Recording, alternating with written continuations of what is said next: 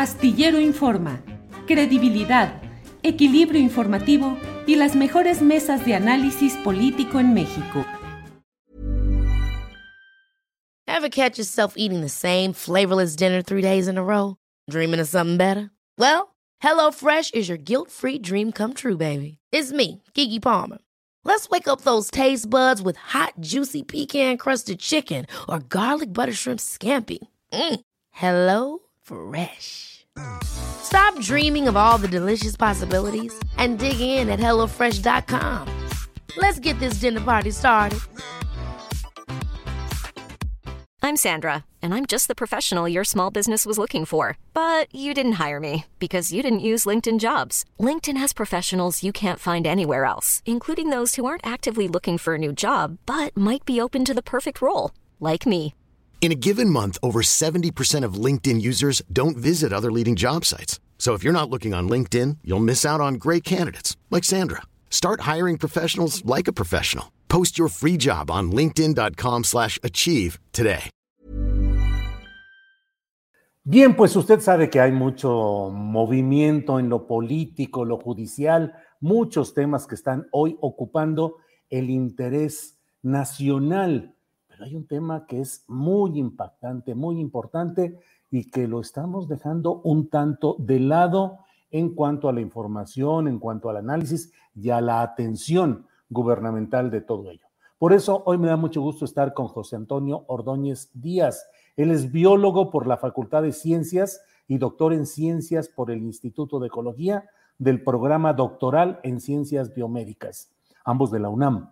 Es catedrático del TEC de Monterrey y de la Facultad de Ciencias de la UNAM. Recibió reconocimiento del Sistema Nacional de Investigadores Nivel 1, experto técnico en la entidad mexicana de acreditación y árbitro en cinco revistas internacionales. José Antonio, buenas tardes. Muy buenas tardes, Julio. Qué gusto saludarte. Gracias, José Antonio. José Antonio, pues andamos acá metidos en los gritos y sombrerazos. Digo que es natural de la política y de las elecciones y de la revocación y de eh, Gersmanero y del GIEI y de mil cosas, pero el asunto del agua. ¿Cómo estamos en materia de esto que no sé si es ya una crisis hídrica, José Antonio? De hecho, sí es una crisis hídrica. El año pasado calculamos el déficit hídrico de todo el sistema Kutsamala, porque lo mío es hacer balances balances de masa y energía, balances de carbono y balances hídricos, entre otras cosas. Entonces, eh, este año, viendo pues eh, el evento de la sequía, que es una, un, evento extremo que, que tiene una temporalidad que no se apega a nuestras agendas, ni a la política, ni a lo que queramos, sino que es un evento que ocurre de manera cíclica y que se acentúa en México ¿Por qué se acentúa? Porque nuestro territorio, más del 60% de nuestro territorio es estacionalmente seco. Entonces, si entendemos esa estacionalidad a través de la vegetación, que se llama bioindicador, podemos entender cuánto podemos tomar de agua del ecosistema y el agua que tomamos del ecosistema la debemos de regresar con respeto, con un tratamiento adecuado para que el ecosistema nos siga eh, convidando de este líquido vital. Tu cuerpo, mi cuerpo, el cuerpo de las personas que nos ven es 70% agua.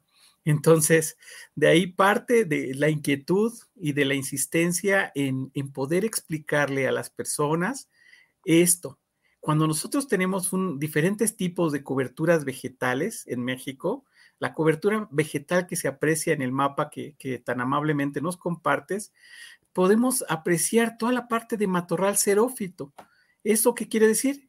Que son especies vegetales que están adaptadas al estrés hídrico. Quiere decir que de forma natural esos ecosistemas les falta agua. Y entonces desarrollar industria, desarrollar áreas urbanas, desarrollar eh, y, un montonal de cosas, pues implica un gasto adicional. Y si a eso le quitamos la cobertura vegetal, pues quitamos los mecanismos por los cuales el agua sigue su ciclo natural de infiltración para abastecer el agua del subterráneo, para el escurrimiento superficial, para llenar los embalses. Entonces tenemos que entender la relación íntima que existe entre la vegetación, entre los climas, entre la cantidad de lluvia que, cae al año por metro cuadrado. Por ejemplo, en el mapa que también nos, compartes, se puede apreciar la, distribución de la precipitación de la lluvia. Generalmente esto se, se menciona a 30 años porque el clima, el clima de un lugar, se define con el promedio ponderado de la lluvia, de la precipitación a lo largo de 30 años. Y entonces hay variaciones, hay veces que llueve más en un lugar, llueve menos. Pero en el mapa que tú muestras se puede apreciar más del 70% del territorio con escasez de lluvia. En la parte roja y café podemos encontrar lugares donde llueve menos de 100 milímetros al año, o sea, menos de 100 litros de agua por metro cuadrado al año. Y hay regiones donde pues obviamente pasan de los 3000 eh, a los, hasta los 4.500 milímetros, o sea, son 3.000 a 4.500 litros de agua por metro cuadrado. Y esto es a lo largo del año. Entonces, en, ese, en, este tipo de cosas, pues tenemos que estar atentos, tenemos que estar eh, muy bien. ¿Por qué? Porque ahorita la, la, temperatura que se está registrando presenta anomalías desde el año pasado. En el mapa que nos compartes, podemos apreciar cómo Nuevo León está dentro del, vórtice de, mayor sensación de, calor, de más de 40 grados. Y las personas a veces no, no, nos, explican que existe una relación muy fina entre la evaporación de los cuerpos de agua, la evaporación de nuestros cuerpos y la evaporación del agua que está en la vegetación. Por eso es tan importante comprender eso, porque la vegetación en sus tejidos almacena de un 40 a un 70% de, de, su peso total. Eso es agua y al retirarla, al deforestar, al cambiar el uso del suelo, prácticamente. Ahora nos, nos muestras los resultados de un estudio que, que, presentamos hace tiempo, donde se puede apreciar que en México la deforestación ha sido muy fuerte. En el periodo del 85 al 92 se perdían más de 1.5 millones de hectáreas al año. Brasil ha tenido tasas sostenidas de un millón de hectáreas al año, pero México lo rebasó de, en, varios años y se ha estado reduciendo la tasa de deforestación, no porque se esté trabajando al respecto, sino porque ya no hay tantos lugares por deforestar. Pero lo que estamos viendo es pues que estamos perdiendo biodiversidad porque el capital natural de México es la suma de todas las especies que están en todos los estados, no en un solo lugar, y por eso tenemos un, territorio grande, extenso, pero con diversidad diferente, endemismo, con cosas que no se reproducen en ninguna otra parte del mundo y tampoco de México. Entonces, promover y dar espacio a estos procesos de transformación y de deterioro ambiental, pues obviamente nos trae la crisis del agua. En este momento, Monterrey eh, en Nuevo León, eh, prácticamente pues ya están tandeando el agua porque llegó el, tiempo cero. ¿Eso qué quiere decir? Que lo que cae de manera natural para recargar todo el freático, tanto superficial como subterráneo, pues ya no, ya, ya tiene un déficit de más de 31 millones de metros cúbicos. Y ¿Qué es lo que está pasando allá? ¿Una eh, escasez de agua generalizada en Monterrey? Sí. Claro. Porque, porque, porque lo que las presas que, abastecen eh, prácticamente han calculado su consumo para un año, cuando una presa a veces se tarda en recargarse 10 años.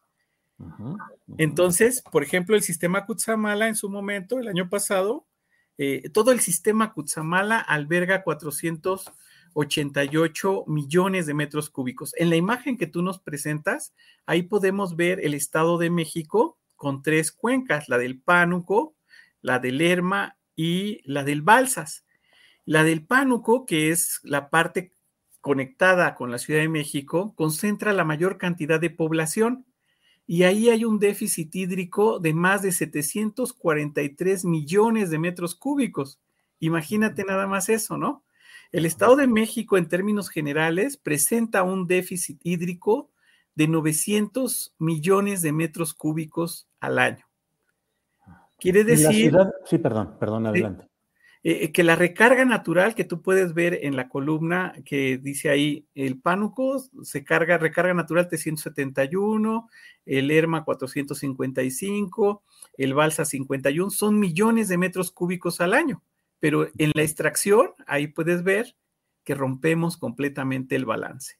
Hay algunos colegas expertos en este tema que te dicen, no, pues hay agua para 30 años, no te preocupes. No, no. O sea, pero es acabar con lo que queda, con la última gota, ¿sí? No, no hay agua para tanto, porque toda esta agua que consumimos, toda esta agua que gastamos, no le damos tratamiento a un litro de esa agua. Y el problema, eh, desde chicos, pues hemos consumido agua para bañarnos, para lavar el coche, para tener el piso limpio en casa pero ¿cuánta de esa agua le hemos dado tratamiento para que se, para que se reintegre a la, a la naturaleza, no?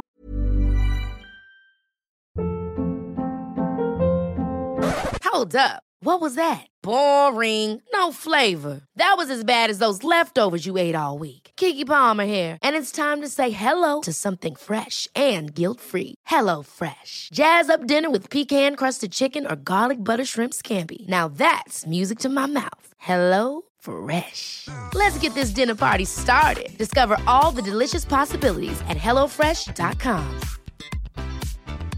I'm Sandra, and I'm just the professional your small business was looking for. But you didn't hire me because you didn't use LinkedIn jobs. LinkedIn has professionals you can't find anywhere else, including those who aren't actively looking for a new job but might be open to the perfect role, like me.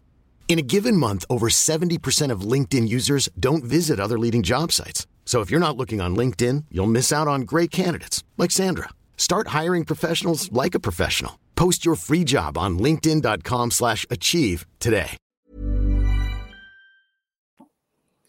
Es, es un, un, problema. En la última diapositiva que mostraste, com, compartiste con que México para el 2018 era una de las 20 ciudades más grandes del mundo, la zona metropolitana, con más de 20 millones y ahí se aprecia, está la Ciudad de México, los municipios conurbados de, del Estado de México, una parte de Hidalgo, Tlaxcala y Puebla. Pero la cosa es que aquí se concentra más del 30% de toda la población de México y tenemos déficit, eh, un déficit hídrico tremendo. ¿Sí? Eso es en la Ciudad de México. Y en la Ciudad de México, ¿cuál es el panorama? También, ¿a cuánto tiempo estamos de que se agote de manera eh, grave con una crisis social el agua? Pues eh, la, crisis social se apaga con la, telenovela, se apaga con un partido de fútbol, se apaga con, con, con diferentes estrategias que ya están más que dominadas y no se da atención. La Ciudad de México tiene problemas muy serios de agua y es momento de que los especialistas sean incorporados en, en la toma de decisiones. Algo sencillo, pero complicado es lo que tenemos que hacer. Tenemos que restaurar toda la cuenca de, la zona conurbada del Valle de México y rehabilitar toda la vegetación que pues está en riesgo, que, tienen plagas, que estamos deforestando. Por ejemplo, ahí en la imagen que tú nos muestras, podemos apreciar pues bastantes climas diferentes en el Estado de México y cada lugar tiene una vegetación diferente que cumple una función muy fina. Y hay unas montañas alrededor de la Ciudad de México que prácticamente eh, proveen esos servicios ambientales, pero estamos cambiando el uso de suelo y pasando los bosques a residencias. Estamos pasando los bosques a áreas agrícolas y estamos pasando los pastizales y humedales a zonas residenciales.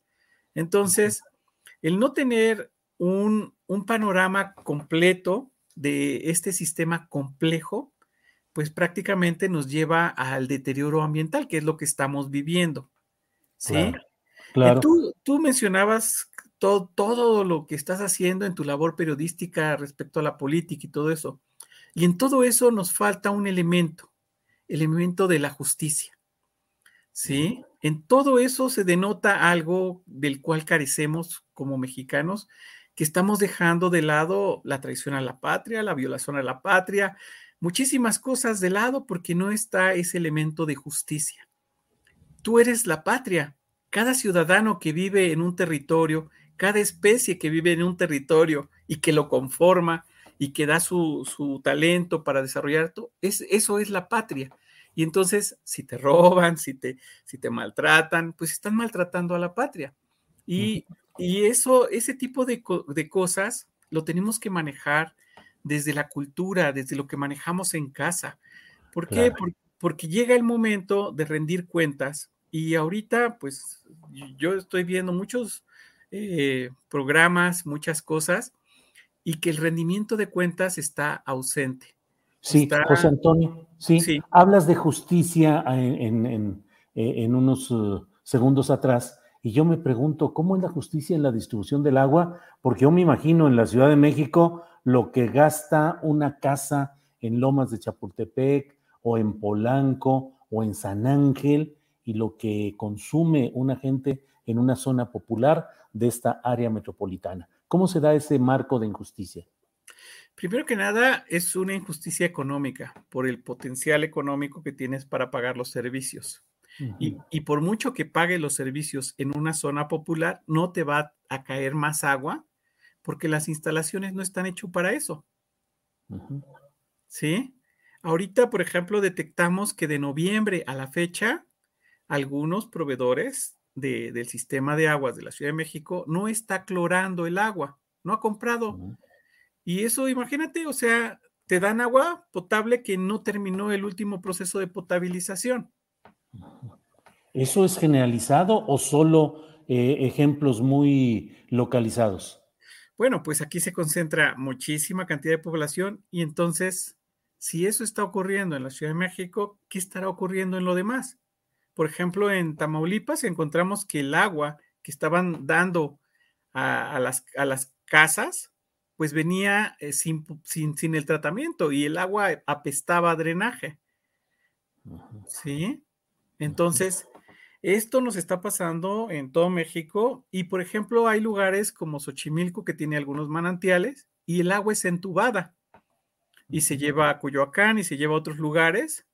Y curiosamente, el agua que se vierte a los canales, pues es agua que viene de, de del Cerro de la Estrella, de la parte de, de aguas negras. Entonces, entonces ahí es donde, donde tú dices, ¿a qué te refieres con justicia social respecto al agua? Hay personas que cuidan de sus bosques en la Ciudad de México para que tengan agua y, por ejemplo, eh, la cuenca del río Magdalena, donde se, junta el río Magdalena y el Eslava, pues van escurriendo, pero después eh, el agua termina en la cañería. ¿Sí? Claro, claro. Pues, Entonces, sí, esa parte de justicia social en el agua, en los recursos naturales, en los bosques, pues si no hay justicia para las personas, imagínate para la naturaleza. Claro. Pues José Antonio, muchas gracias por esta amplia exposición tan detallada, gráfica y conceptualmente que nos permite pues tratar de asomarnos a todo este asunto que tiene dimensiones graves y que debemos de tomar conciencia respecto a ello. Así es que, pues José Antonio, te agradezco esta posibilidad a reserva de lo que desees agregar. Ah, muchas gracias. Pues invitaríamos, eh, por ejemplo, en Michoacán, en muchos lugares, están, están teniendo crisis muy fuerte del agua y invitarlos a un diálogo, permitirnos que el conocimiento que generamos eh, a través de las investigaciones no se pase a un librero, se aplique. ¿Sí? Claro. Has de saber que yo inicié mis pininos hace mucho tiempo en áreas naturales protegidas y todo eso, y después encontré un tema muy bonito que se llama cambio climático. Ya les compartí mi, libro y si quieres ponerlo a disposición es gratis. este, libro es, fue mi tesis de licenciatura y es gratis. Pero así como se presenta el problema, se presentan opciones de mitigación, o sea, soluciones.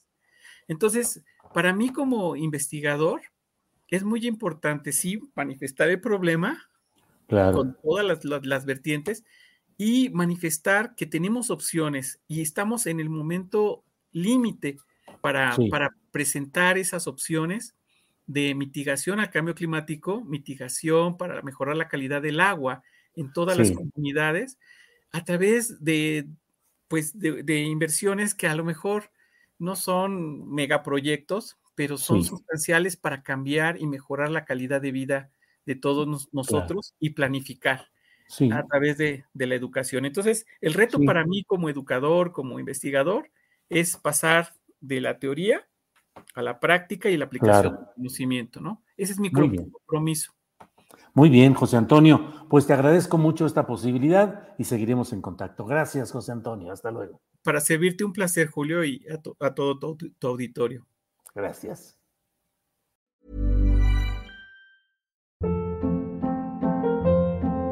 Hold up. What was that? Boring. No flavor. That was as bad as those leftovers you ate all week. Kiki Palmer here, and it's time to say hello to something fresh and guilt-free. Hello Fresh. Jazz up dinner with pecan-crusted chicken or garlic butter shrimp scampi. Now that's music to my mouth. Hello Fresh. Let's get this dinner party started. Discover all the delicious possibilities at hellofresh.com. Para que te enteres del próximo noticiero, suscríbete y dale follow en Apple, Spotify, Amazon Music, Google o donde sea que escuches podcast. Te invitamos a visitar nuestra página julioastillero.com.